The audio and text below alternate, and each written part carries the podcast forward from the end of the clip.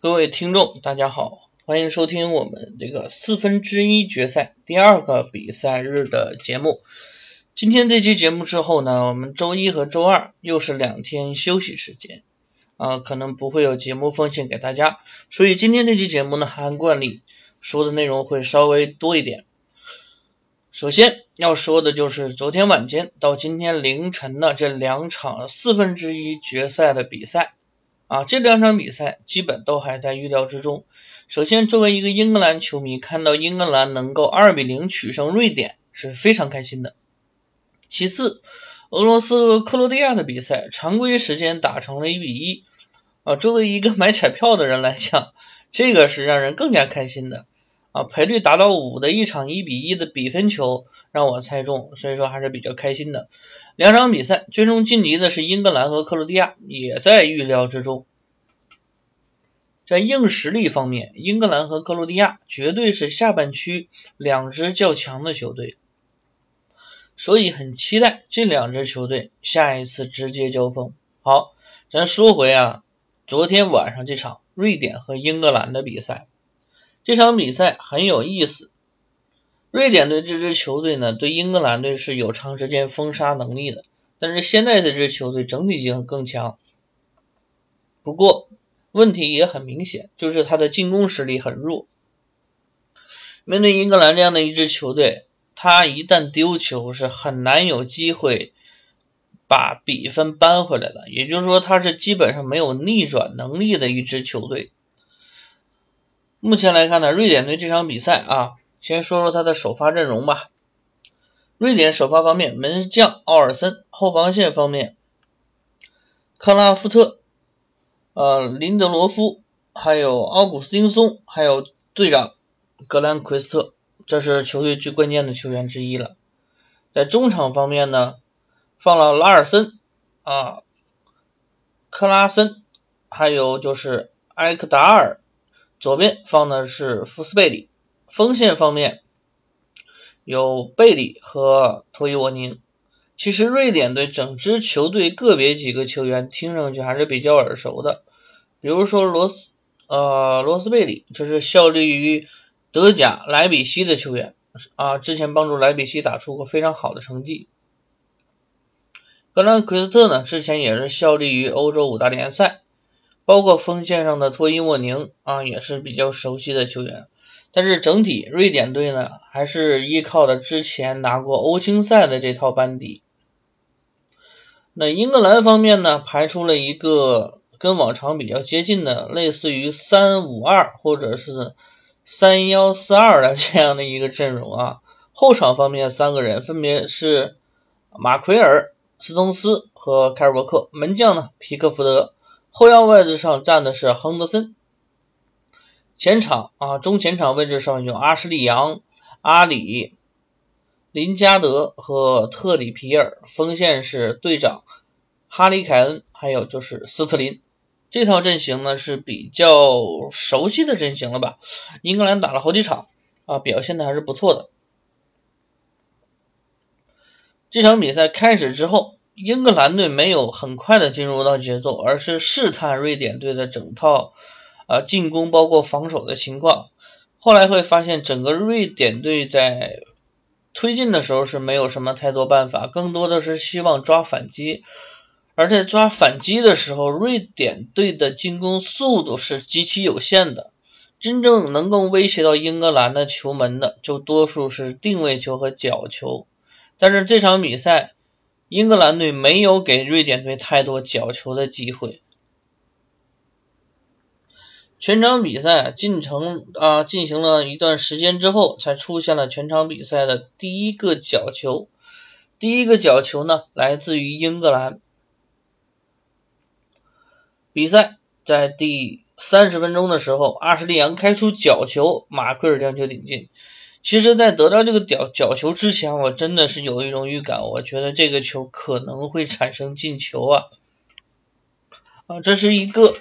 很好的机会。本届世界杯角球、定位球进球数量特别多啊！果不其然，英格兰其实你之后的角球也能发现啊，其实他在这个角球布置上是很有呃很有布置的吧。然后阿什利杨开出来之后呢，马奎尔将球顶进。在三十分钟的时候，英格兰已经获得了一个一比零领先的机会。之后的英格兰还曾经获得了五个点呃五个角球，一共是六个角球，而瑞典队全场比赛只拿到了一个角球。所以说，瑞典队呃英格兰队不光在进攻方面做得好，在防守方面也很有对策性。上半场呢以一比零结束，英格兰队是获得了一个进球的领先优势。面对瑞典队。英格兰队已经做好了下半场抓反击的准备，因为瑞典队这个时候很明确，如果自己不攻出来，不压上去，那就只能代表出局。下半场呢，瑞典队开始逐渐往前发展，英格兰呢也开始给了瑞典一些空间，目的是抓反击。下半场瑞呃英格兰队在进攻方面特别注重于左边路的进攻，就是阿什利杨和林加德一侧。这侧的进攻突进对于瑞典队来讲实在是压力比较大，而且这边侧动的进攻呢还可以大范围转移到右边路的特里皮尔，两边开花会让瑞典队真的是很难处理。五十八分钟左路侧动进攻，阿什利杨和林林加德组织球转到了右边路的特里皮尔之后，特里皮尔调整之后传中。门前抢点的阿里将球打进，又是一个头球，二比零。这个时候已经基本上可以锁定胜局了，因为以瑞典队的进攻实力来讲，想要在剩下三十分钟左右的时间里扳回三球可能性不大，而且他的对手是英格兰队。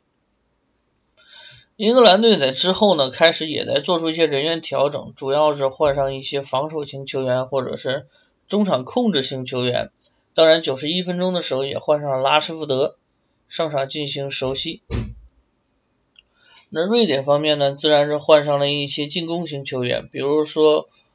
啊奎代迪、奥尔森、杨森啊，但是最终都是还是没有能够帮助球队扳回一球吧。整场比赛数据统计方面，英格兰的进球呃进球成功率是相对较高的，打成四角进了两球啊，射了十二十七脚门。控球率百分之五十八，整体数据都是要领先于对手。英格兰队这场表现的好就好在自己的整体性比较强。其实我觉得啊，作为一个英格兰球迷来讲，这场比赛是我看到本届世界杯打的最好的一场英格兰。不是说之前对巴拿马那场不好啊，进了很多球。但是始终就是英格兰这场比赛整个推进的策略性很强，对瑞典的研究很透彻，呃，组织进攻也很顺畅，左边路的状态包括斯特林和阿什利杨也非常的好。虽然说这场比赛没有哈里凯恩进球，但是我觉得也是因为这一点，我觉得英格兰做的比较好。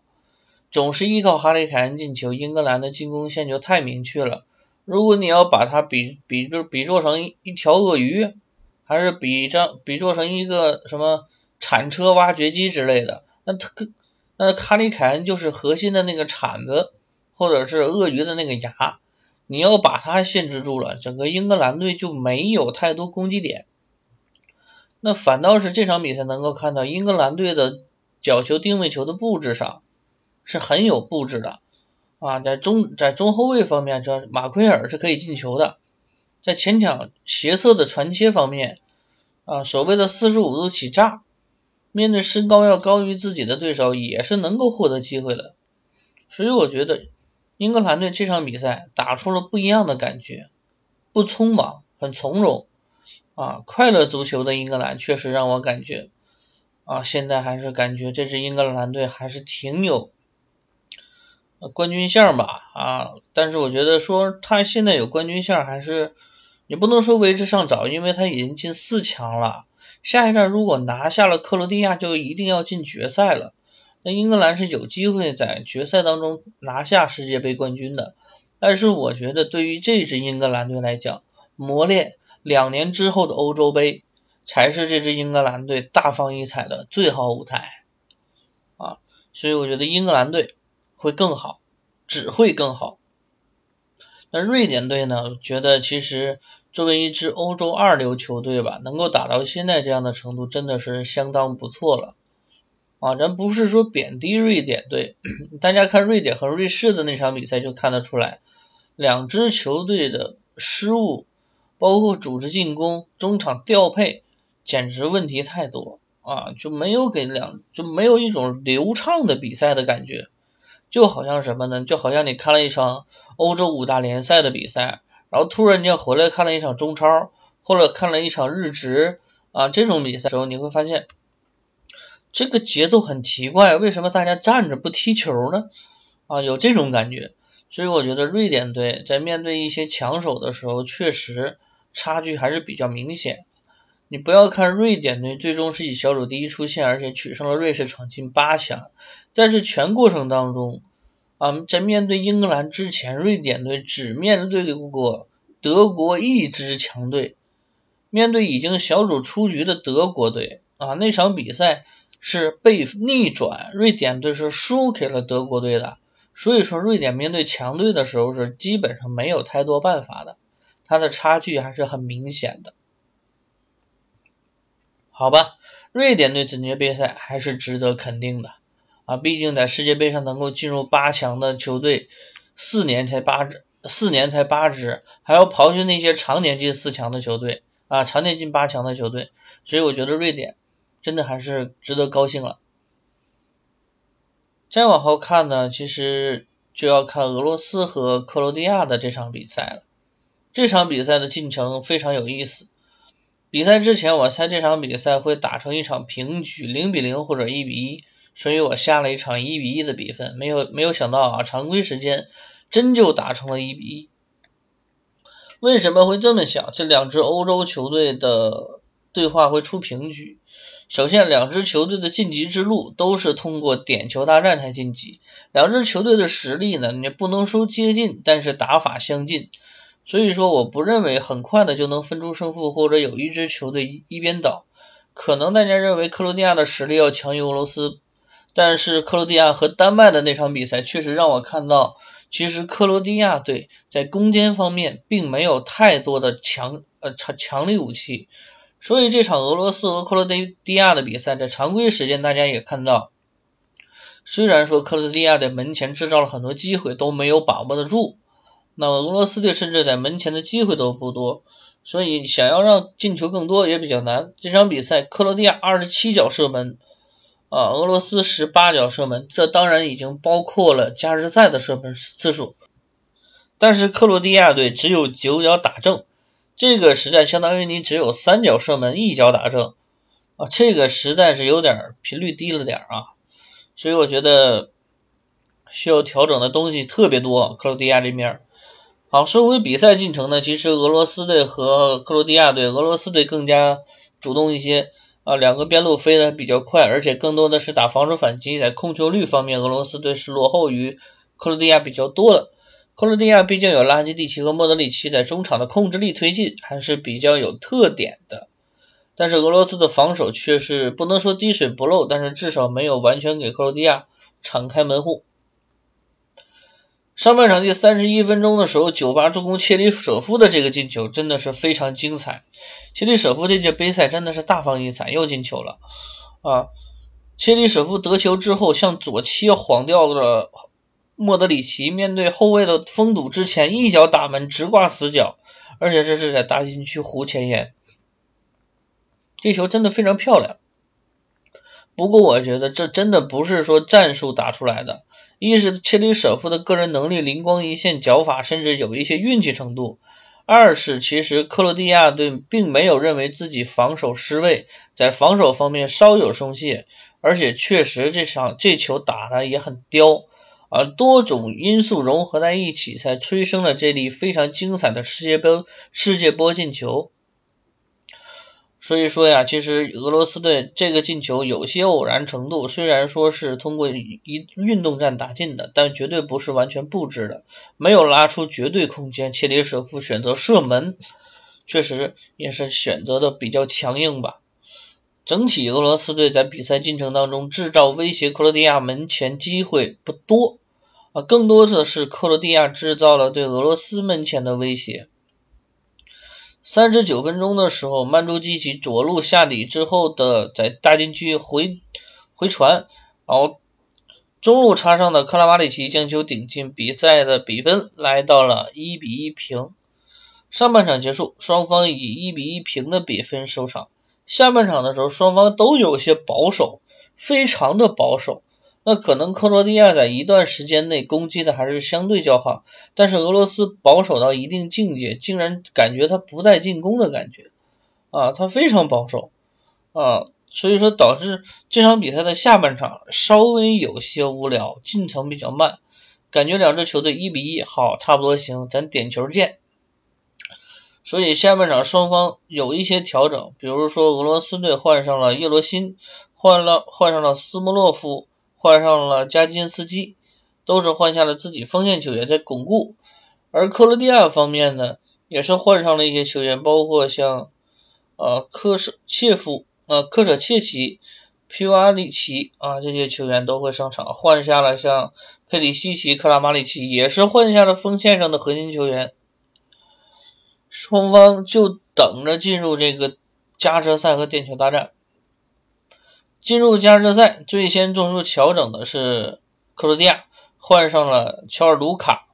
换了一种打法啊，换上了换下了的是富尔萨利科啊，这个进攻线加强。第一百分钟，莫德里奇开出角球，维达将球顶进啊，这个真的是厉害了啊，维达一个后卫。换到位置之后呢，通过自己的跑动获得了一个机会。其实维达这球顶的真的是，你说刁吧，那还是挺刁的。因为门将，因为俄罗斯队的门将阿金费耶夫没有办法，但是速度又不快，甚至俄罗斯防守球员可以啊可可以将球解围，但是最终都没有能够处理掉。所以说呢，这球啊，维达队已经维达已经帮助克罗地亚队在加时赛的时候领先。加时赛只有三十分钟的时间，双方体能耗尽的情况下，这个时候克罗地亚是有绝对的机会的。一百零二分钟，也就是说加时赛上半场即将结束的时候，俄罗斯队再次做出人员调整，换下了格罗温，换上了扎格耶夫。扎格耶夫第一场比赛就受伤，现在真的是没有办法，需要加强进攻，只能扎格耶夫带伤登场。一百一十五分钟，下半场，呃，加时赛的下半场是进行，扎格耶夫开出角球，门前，费尔南德斯将球顶进。这一球在加时赛当中将比分再次扳成二比二平，距离整个加时赛结束还有五分多钟的时间。双方真的是体能耗尽，最终进入了点球大战。进入点球大战之后，俄罗斯队先罚点球。第一个登场的斯莫洛夫，替补登场的斯莫洛夫啊，就将点球罚失。克罗地亚方面派出的是也是替补登场的球员，布罗佐维奇将球打进。第一轮打完，克罗地亚一球领先。第二轮罚点球登场的是俄罗斯方面是扎格耶夫将球打进，克罗地亚登场的是科瓦契奇将球罚失。两轮结束之后，双方回到同一起跑线。第三轮出现胜负手，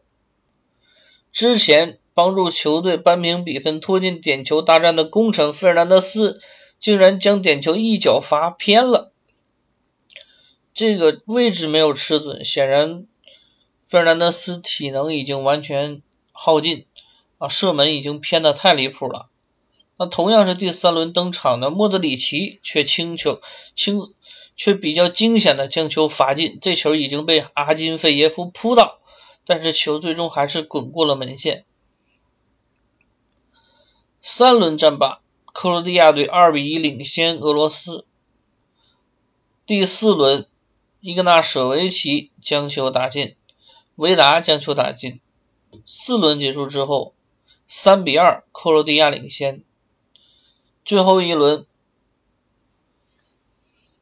俄罗斯方面上的是库兹亚耶夫将球打进，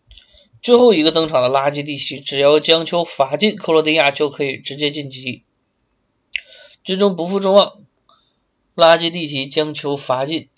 护送克罗地亚晋级四强。俄罗斯队真的很可惜啊，确实真的很可惜。其实我觉得两位门将舒巴西奇和呃阿金费耶夫表现的已经非常精彩了，为我们奉献了一场非常精彩的点球大战。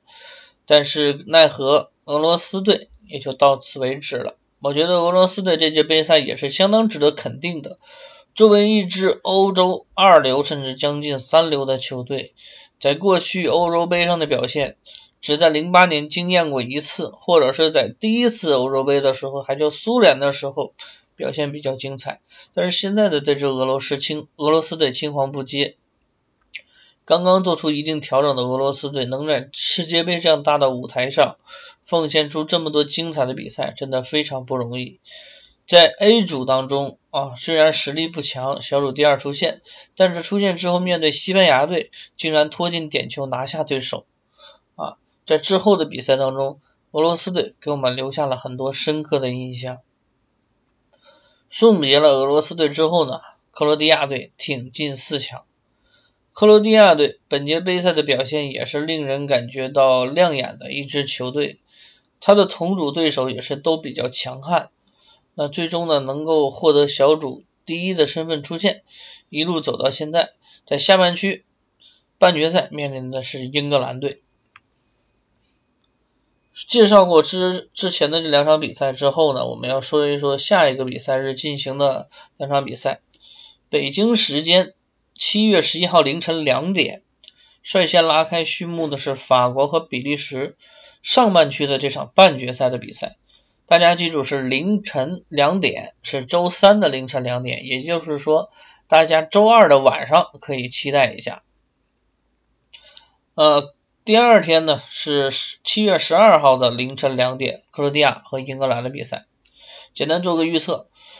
首先实力分析一下，法国和比利时两支球队的进攻实力都很强，但是比利时还是那个问题，在防线方面的防守能力比较差。面对巴西的攻击线，他做出了第一次调整，从三后卫调整成四后卫，但是还是丢了一个球。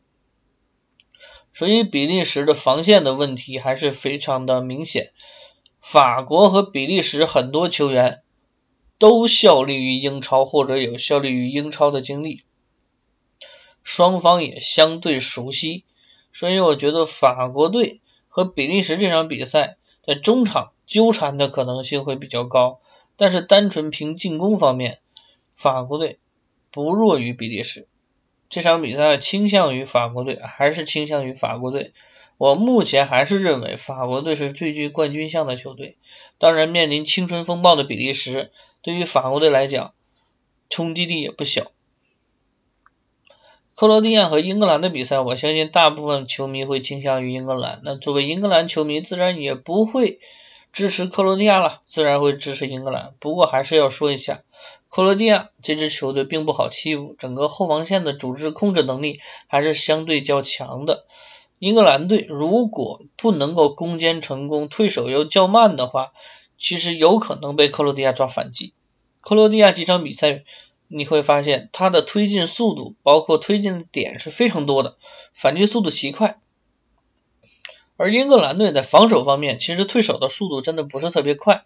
而且在退守的过程当中，身高的优势也是没有的。所以我觉得，如果克罗地亚和英格兰直面对话，如果英克罗地亚打防反的话，对英格兰的威胁还是比较大的。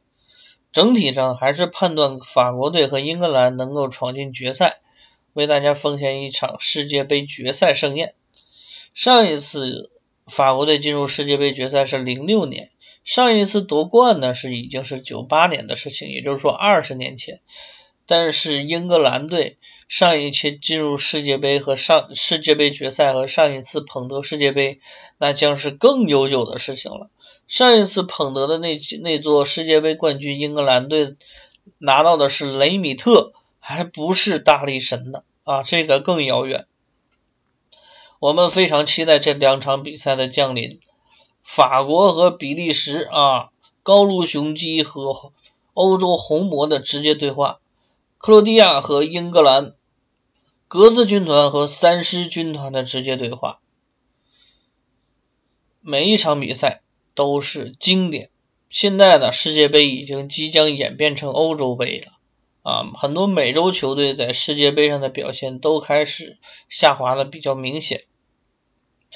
这也是世界足球的一个趋势吧，因因为毕竟欧洲的球队强队也是比较多的，呃，而且很多美洲球员来到欧洲发展的也更多，所以说也没有办法，这就是趋势。呃，说完这期节目接接近这期节目的尾声的时候，我们还是要聊点别的内容。其实，在昨天晚间的时候，还有一场足协杯的比赛是法啊和是大连队的。是大连队面对四川九牛的比赛。其实今天晚间也是有足协杯的表比赛的。哦，其实我呢是什么比赛都看啊，中超、中甲、中乙，甚至女足都看。那为什么呢？其实我是真的很喜欢足球这项运动。在九九年的时候，那个时候我才七岁，就开始看球。那时候真的是看不懂，说实话真的看不懂，但是就是喜欢，因为九九年的时候。辽宁队辽小虎那支非常有冲劲的辽小虎，就是在我的家乡踢比赛啊，在我的家乡的主场，所以我们所有的小伙伴都特别喜欢辽宁队。我记得有个朋友曾经在辽宁队啊托关系拿到了一个签名球，上面有张玉宁啊、屈乐恒啊，那个时候好多啊耳熟能详的一就是我们辽宁队球员的名字。真的特别羡慕，那个时候我们都特别喜欢，包括全全班买队服啊，当然是辽宁队的队服买不到了，买荷兰队的队服啊，都想抢九号博格坎普啊，那个时候真的很单纯，也其实也看不太懂，后来慢慢在生活当中就喜欢上足球。念大学的时候去了大连，大连是个足球城，走到哪儿都能跟足球有关，你在哪家单位工作，女同事都能跟你聊两句足球。坐任何一辆出租车，出租车司机都能跟你聊聊大连的足球历史，所以那个时候才真正去研究足球，才真正上爱上去现场看足球这件事情。所以呢，我不管大家说我的节目录的好与坏，什么那个水平高与低，我的工作是培训讲师，我在我的培训工作当中，我会做的更加仔细，可能不会像现在这么随性，我会做更多的课件和积累。但是我做足球评论节目，我之前也曾经写过稿啊，比如说中超联赛的时候，之前会把重点都列出来，阵容都列出来，但是我觉得很生硬。我只想通过这个平台跟大家好好聊聊天，做做分析。有兴趣大家可以线下加微信聊一聊，如果有兴趣大家私信给我，我们可以聊一聊。如果有买彩票的经验也可以聊一聊。其实我真的平时很少买彩票，我只愿意去分析去了解啊。所以呢，我觉得大家觉得不好，那就可以不听，我没有强求任何人。但是大家觉得还有点意思，或者觉得哪里可以改进，哪里大家有兴趣可以帮助我一起改进，那我只能是感谢大家，非常感谢大家可以来帮助我。我平时是有工作，所以录节目这件事情，录这个广播节目也比较辛苦。比如说我每天如果有比赛日的话，凌晨两点的比赛。啊，有的时候没有办法看，我只能早上六点钟就起床，坐在地铁上把比赛看完。到单位之后，趁单位同事还没有来到单位，在会议室将比赛录完，然后调整完，在上班之前把节目发出去。其实我是没有平台能够支持我，没有呃朋友来帮我的，只有只是一个人。但是我觉得有这么多朋友支持我，我觉得这做这件事情还是比较值得的。到现在为止，世界杯这期节目播到现在，我的总收益数不超过十五块钱啊，目前也没有见过任何朋友打赏，只有广告收入。到现在为止啊，都已经快一个月了，才十五块钱的收入。但是我真的不在乎这些，我觉得开心就好。喜欢的足球，喜欢足球的朋友越多越好。通过这次世界杯，很多朋友可能从不了解变得了解，喜欢上足球。世界杯结束之后，大家不要忘记足球啊！我们还有自己的联赛值得去现场看一看。我相信，如果你去现场看一次足球比赛，一定会喜欢上足球这项运动的。所以呢，这期节目最后拿出一些时间跟大家聊聊天。我们呢，周一和周二，也就是说明天和后天是没有节目奉献给大家的。我的预测呢，也在之前说过了，倾向于法国和英格兰晋级，但是不认为会出现大比分晋级，所以大家可以考虑买一些接近的比分。而且我认为这一回合有可能还会出现平局，但是出现平局的概率不会像昨天凌晨那么大了，所以大家斟酌着去买。不要下重注，娱乐就好啊！这期节目呢即将告一段落，还是感谢各位朋友的收听支持以及一些建议。那我们未来在世界杯之后还有关注我们中超联赛的节目，呃之后可能还会出一些其他的节目，为大家了解足球啊。